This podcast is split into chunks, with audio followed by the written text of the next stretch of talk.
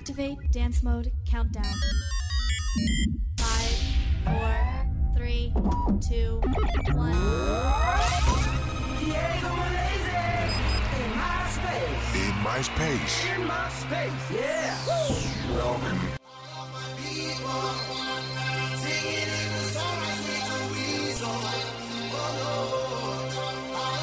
聚焦体育盛事，关注体 坛动向，纵横最新鲜热辣校园体育，与您分享体坛的激荡。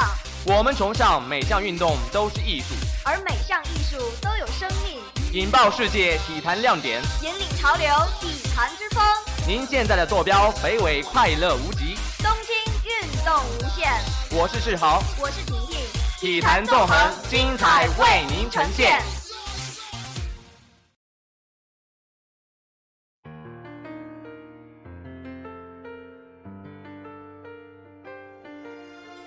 九秒九九，苏炳添百米跑进十秒，亚洲本土第一人。新浪体育讯，北京时间五月三十一日凌晨，在二零一五年国际田联钻石联赛美国尤金站比赛中，中国选手苏炳添以九秒九九获得男子一百米第三名，打破了张培萌保持的十秒整的全国纪录。在正常风速下，苏炳添成为真正意义上第一位进入九秒关口的亚洲本土选手。此前，卡塔尔的奥古诺德和费朗西斯分别跑出过九秒九三和九秒九九，但他们都是来自尼日利亚的非洲雇佣军。而日本十九岁新秀桐生祥秀曾在今年三月的一次比赛中。在三点三米每秒的超风速情况下，跑出九秒八七的惊人成绩。本场比赛完全够格被称为中国男子百米有史以来最经典之战。苏炳添并没有在他最擅长的快出发上占据某种优势，反而非常强悍的在途中跑出了让人惊叹的最高速度。本场比赛开跑时风速为顺风一米五每秒，在风两米每秒的正常范围内。身穿中国队传统红色战衣的苏炳添，在靠草坪的最内道。大会介绍到他时，看上去信心满满的苏炳添指了指胸中战袍上 “China” 字样。比赛方也似乎有某种预感，在蹲踞起跑前，特地把镜头对准了苏炳添。比赛枪响后，苏炳添出发正常。但没有形成传统意义上所谓前三十米苏炳添天下第一的优势。零到的他国选手同样表现出色，在进入三十米抬头加速阶段时，苏炳添并没有突出优势，大概排在第四或第五的位置。王者苏炳添出现了，他一度和美国名将罗杰斯跑在了并列第一的位置，而且保持了不短的距离。但是在进入六十七十米左右的地方，盖伊从第五道冲了上来。他和罗杰斯形成了相互竞争的最强态势，而苏炳添尽管稍微有落后，但也没有被甩开。他和牙买加名将内斯塔卡特前世锦赛冠军的竞争进入白热化阶段。最后冲刺，苏炳添保持住了优势，他跑出了九秒九九。最后成绩，盖伊以九秒八八获得冠军，罗杰斯以九秒九零获得亚军，苏炳添以九秒九九获得第三。柯林斯以九秒九九获得第四。总决赛看点：戴五枚冠军戒指的幕后 BOSS。北京时间五月三十一日，本赛季开始之前，也许很少有人会想到史蒂夫·科尔在执教的生涯第一年就能带领金州勇士打出一个如此梦幻般的赛季。这位菜鸟主帅究竟是怎么做到的？今年 NBA 总决赛是历史上第二次出现两名菜鸟主帅的交手。但是和此前在欧洲拥有多年执教经历并且功成名就的大卫·布拉特不同，史蒂夫·科尔是真正的菜鸟主帅。然而，我们并不能因为科尔执教资历浅而忽视他自身的素质和执教能力。球员时代的科尔从来都不是大牌球星，他被视为一名角色球员，而且运动能力相当一般。但球场上的科尔非常冷静，他是一位优秀的三分射手，而且拥有五枚总冠军戒指。在效力芝加哥公牛和圣安东尼奥马刺期间，科尔从两位 NBA 顶级教练贝尔·杰克逊和格雷格·波波维奇身上学到了很多。退役之后，科尔分别担任过电视评论员以及太阳队总经理的工作，这让他对篮球比赛有了更多的认识和思考，从而为他今后执教之路打下了不错的基础。当然，一名菜鸟主帅在执教的第一个赛季就能率领球队打出联盟最佳战绩，自然离不开天时、地利和人和等因素。去年，菲尔·杰克逊成为纽约尼克斯的总裁之后，他第一个想到的主帅人选就是科尔。事实上，科尔一度考虑成为纽约尼克斯的主帅，那里有恩师的召唤、熟悉的三角进攻、联盟顶级球星卡梅罗·安东尼以及大苹果城的吸引力。但最终，科尔经过慎重的考虑之后，还是选择了金州勇士。除了水花兄弟之外，加州的气候以及家庭都是科尔考虑的因素。作为一个土生土长的加州人，科尔的女儿正在加州大学伯克利分校读书，他的儿子明年也将去那所学校读书。此外，科尔的妻子和小儿子目前居住在加州的圣地亚哥，而且经常会来湾区看他。难怪科尔在谈到自己目前的处境时会说：“我无法再要求更多。”有人会说，科尔可能是历史上最幸运的菜鸟主帅，因为他接手的毕竟不是正处于重建期的球队，而是一支上赛季取得五十一胜并且训练有素的球队。那里不仅有很棒的球员，而且他们非常适合，并渴望被执教。关于这点，科尔从不否认。这支球队摆在那里了，但他随后补充道：“我只是努力在原有的基础上添加一些东西。”正是他所添加的这些东西，让勇士从一支优秀的球队变成了一支总冠军级别的球队。在稳固球队防守的同时，科尔让勇士的进攻天赋最大化的发挥出来，特别是通过加强转移球。此外，尽管是一名菜鸟主帅，但科尔展现出了很强的魄力。他成功说服大卫里和安德烈伊戈达拉这两位昔日的全明星球员担任替补，从而使得勇士的阵容变得更加平衡，成为当今 NBA 最具深度的球队之一。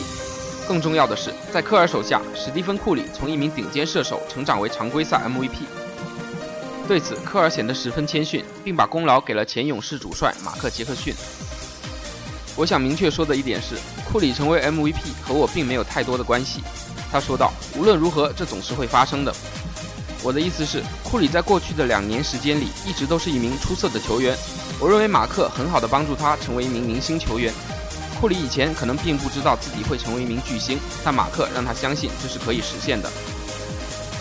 关于本赛季的勇士队，我们谈论最多的往往是水花兄弟、攻守平衡、格林的进步以及阵容深度等等。但与此同时，我们不应该忽略这一切背后那位深藏不露的 BOSS。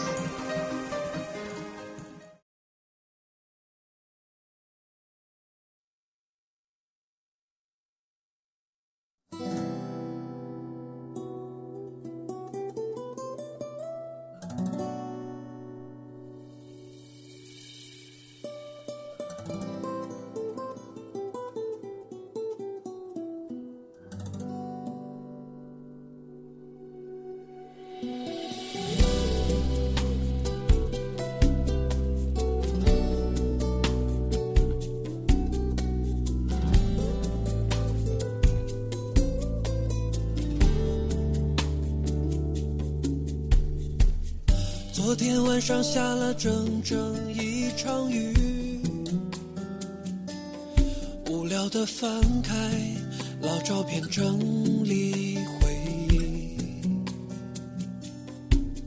忽然想回到过去曾有的点点滴滴，有天真的我远远地望着你。别时候你说记住我们是兄弟，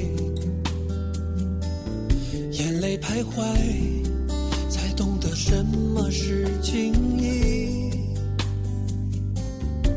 岁月流转不停努力，总想要去改变天地，可结果世界太忙，少了联系。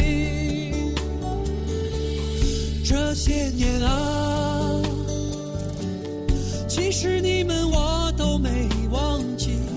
生活不容易，要保重身体。不管在哪里，也别少了联系。这些年啊，总是好想看清我自己。明白的越多，就越不清晰。只有在一个首歌曲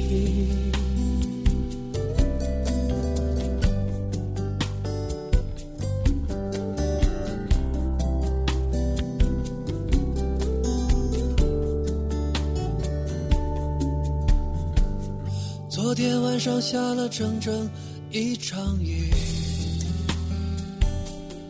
无聊的翻开老照片整理回忆。想回到过去，曾有的点点滴滴。有天真的我，远远的望着你。分别时候你说记住我们是兄弟，眼泪徘徊，才懂得什么是情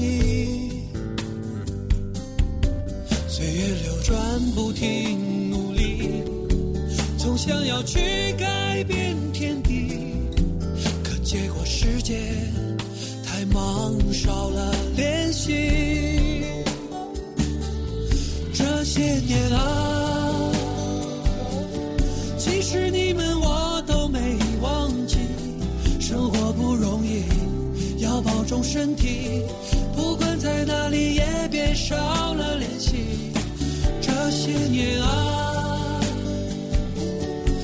是好想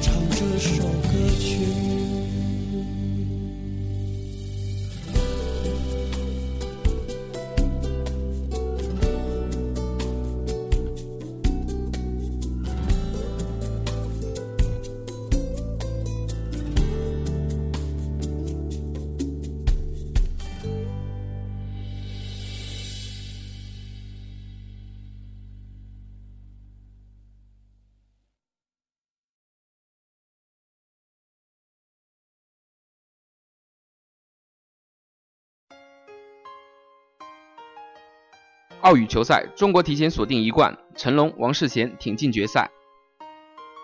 北京时间五月三十日消息，二零一五年世界羽联超级系列赛之澳大利亚公开赛结束半决赛，中国队有多人跻身决赛，中国队提前锁定一项冠军，成龙和王世贤双双获胜，他们分别闯入男单和女单决赛。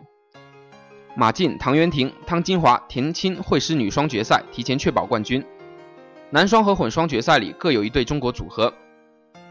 男单半决赛中有一场中国内斗，成龙和田后威相遇，这是他们首次在国际赛场上相遇。首局田后威曾以八比二领先，但成龙后程发力，他以二十一比十四逆转赢下。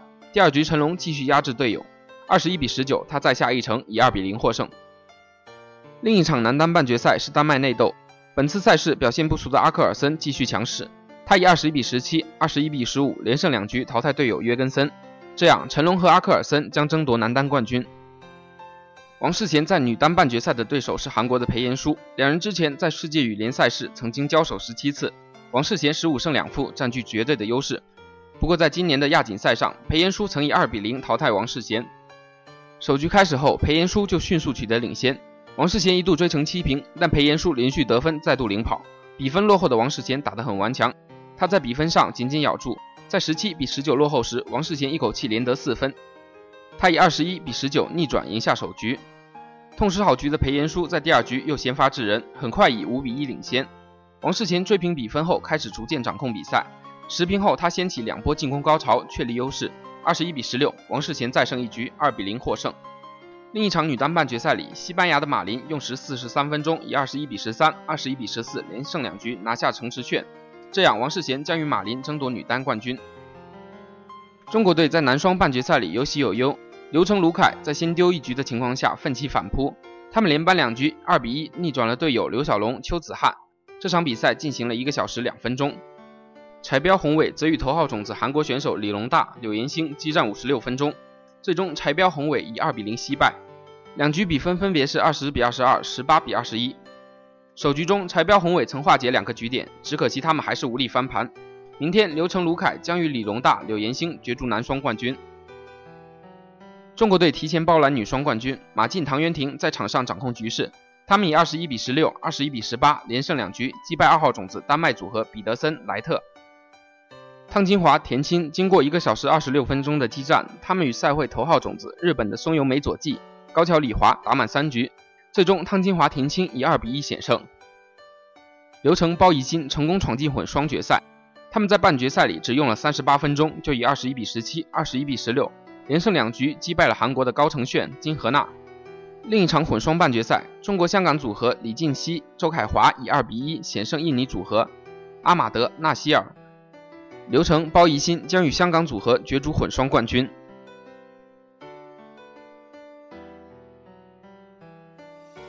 最近微信圈子里疯传晚上锻炼等于慢性自杀，太阳下山之后再做出汗的活动会伤阳气，这种说法真的靠谱吗？晚上锻炼该注意些什么呢？一不要盲目听信网络传言，就晚上锻炼伤阳气这一说法。北京中药大学教授杜金祥表示，从人体阴阳平衡方面考虑，晚上阳气慢慢消退，阴气慢慢增加，要求以静为主。过度锻炼会影响睡眠，不过运动需因人而异，我们要结合自身体质、当时状态、运动强度，还有当时天气状况进行灵活的锻炼。有一点值得注意的是。秋冬季节外出运动时，应注意保暖避寒，尤其是体质差、年龄大或者自身患有某些疾病的人士，锻炼时容易造成自身阳气损耗及免疫功能的损害，导致伤寒而引发各种疾病。专家提醒，每个人的生理状态、所处环境、营养状况与个人体质都不尽相同，不要盲目的跟风效仿和片面听信。二。晚上运动要适度。有人说晚上运动之后睡不着。针对这种情况，中国农业大学食品学院营养与食品安全系副教授范志红表示，一般来说，晚上最好不做那种很兴奋的竞争性运动，而应该做单调一点的运动，比如快走、慢跑之类。晚上的运动量要适度，强度要循序渐进。运动到全身舒适通畅为止，别让自己疲惫不堪。睡前一小时最好不做运动了。如果身体不适或者过度疲劳困倦，就不要勉强自己去运动，先休息好，第二天再运动也不迟。而且如果运动后身体舒畅、睡眠香甜，第二天神清气爽、精神好，就说明身体喜欢这种做法。如果第二天疲劳乏力、精神萎靡，就是运动不当。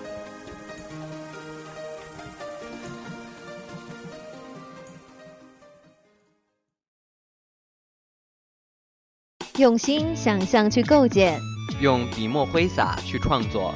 毕业季广播剧征稿等你来续写你的故事，还有超级丰厚的百元大奖等你来哟！作品投稿截止日期：二零一五年六月七日。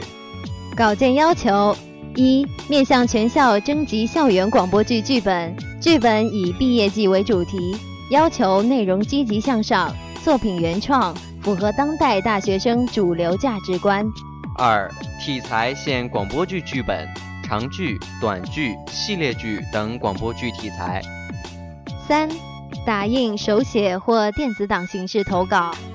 打印或手写稿需在首页右上角注明所在院系、年级、专业、姓名、联系方式。电子档作品需修改文件名为自己的个人信息，院系加年级加专业加姓名。四、投稿方式：将作品交到广播电台办公室三组食堂二楼。电子档以电子邮件的方式发送到彩通部邮箱。九六二六零幺幺七四 at qq 点 com。若对活动相关事宜有疑问，可联系校广播电台办公室，联系人林少英，幺八九五零八九三九三七，或私信给电台新浪官方微博龙岩学院广播电台。